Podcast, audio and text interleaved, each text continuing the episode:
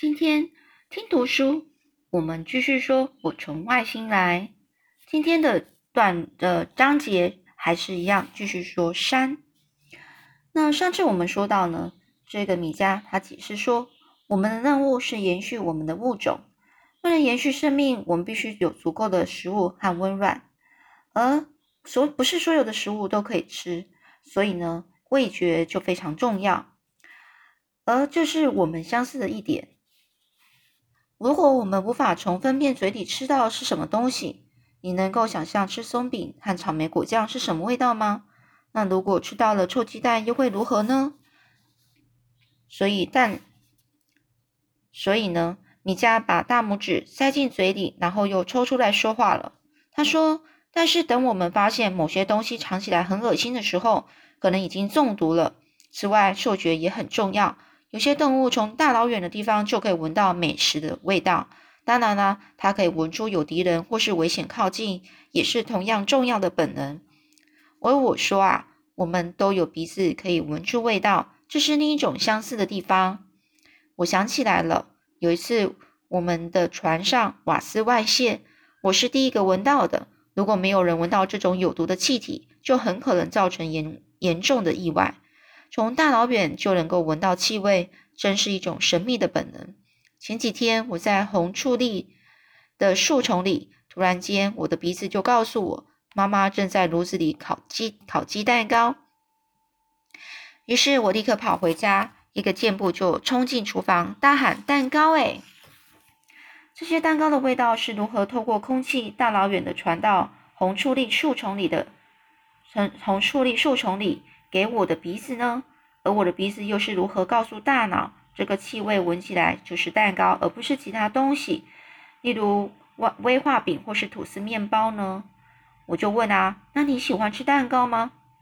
米迦说：“蛋糕。”米迦很显然不知道蛋糕是什么东西，于是他就继续说啦：“我们不见得会喜欢同样的东西，甚至同样的东西，我们闻起来味道也可能不一样。毕竟一个人喜欢的食物，很可能是另一个人的毒药。但是我们可以肯定，不管生活在任何星球上，嗅觉和味觉都是一样重要的。”我说：“至少在地球和埃尔乔星上都是这种，嗯，呃，这两个星球上。”嗅觉和味觉是同样重要的，而米迦呢深有同感的点点头。于是说，在你我的星球上，生命都以很多不同的方式进化，但是有些方式在两个星球上是完全不一，是完全一样的。而这个米迦坐了一会儿，一直在玩生长在石缝间的石楠草。我想，这大概会让他的手指头有瘙痒的感觉。呃这米迦继续说啦：“你们这里的人和我们那边一样，身上都有皮肤覆盖着，这也是很有用，因为皮肤能够让我们感觉到触摸的东西。在埃尔乔星上有一种黑色的石头，在阳光下，它曝晒后会变得很烫，如果不小心踩上去，就会灼伤皮肤。另外呢，还有一些动植物带有尖刺或是毒汁，只要一靠近。”接触了这些危险的东西，所有的神经末梢就会发出紧紧急的讯号送到大脑，然后大脑会以同样快的速度发出讯息，告诉我们尽快远离这些东西。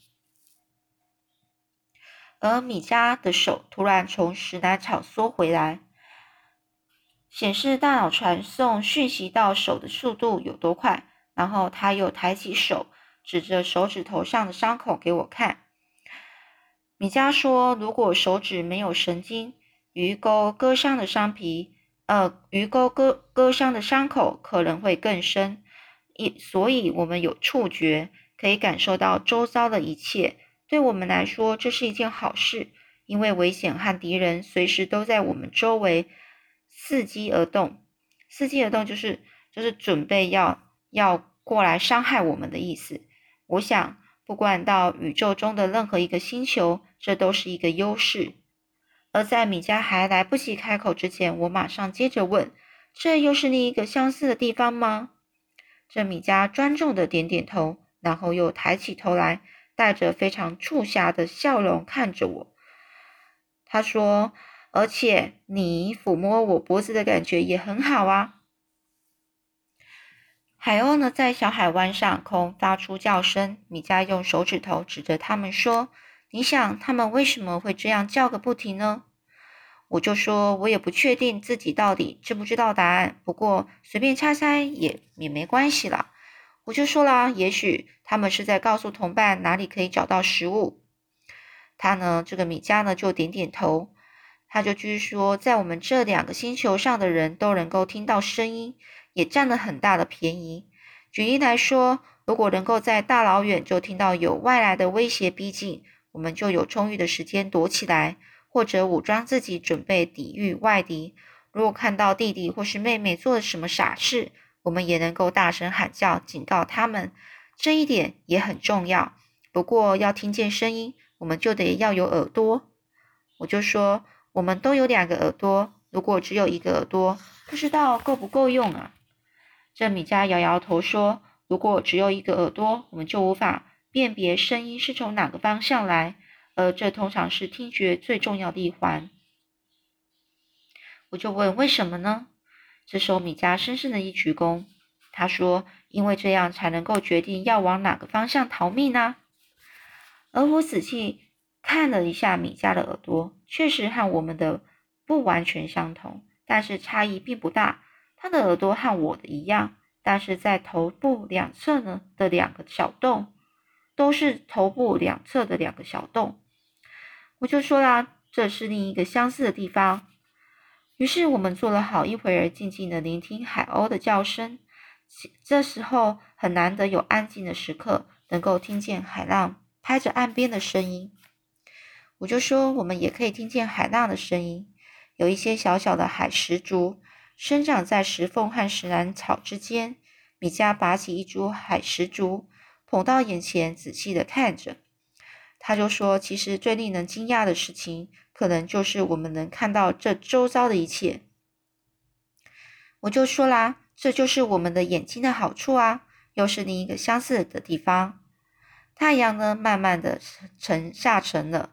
米迦又指着夕阳发光的脸庞，就像几个小时前。指着刚升起的旭日一样，我们可以看到哪里有食物，哪里有危险逼近。但是很幸运的，我们不只是看到生活上所需的一切，还可以看到别人的眼睛，问问别人心里在想些什么，甚至还可以看到更远的太空，想象其他星球上是否有生命存在。我开始思考着米迦说的话：我能够坐在这个圆球上。远眺海岸外的珊瑚礁和小岛，只是因为我有一双眼睛可以看吗？这不是很奇怪吗？米迦也一言不发，过了好久才说：“一颗蛋也是奇迹呀。”米迦稍早也说过同样一句话，但是现在他，我感觉到这说这句话的意义好像更深了。在一颗小小的蛋里。有一双眼睛慢慢成型，而这双眼睛总有一天要探索这个宽广的世界。我们每个人都是这个世界的一小部分，就好像整个世界都在一颗蛋里慢慢的长大。我心里这样想着，或是在妈妈的肚子里，但是我没有说出来。米迦继续说：“我们已经很相像了。”我们都有味觉、嗅觉、触觉、听觉，也有视觉。我相信这五种感觉，不管在宇宙的任何地方，都同样具有价值。我就说啦，很多其他的动物也有这些感觉啊，但是它们在外形上跟我们一点都不像。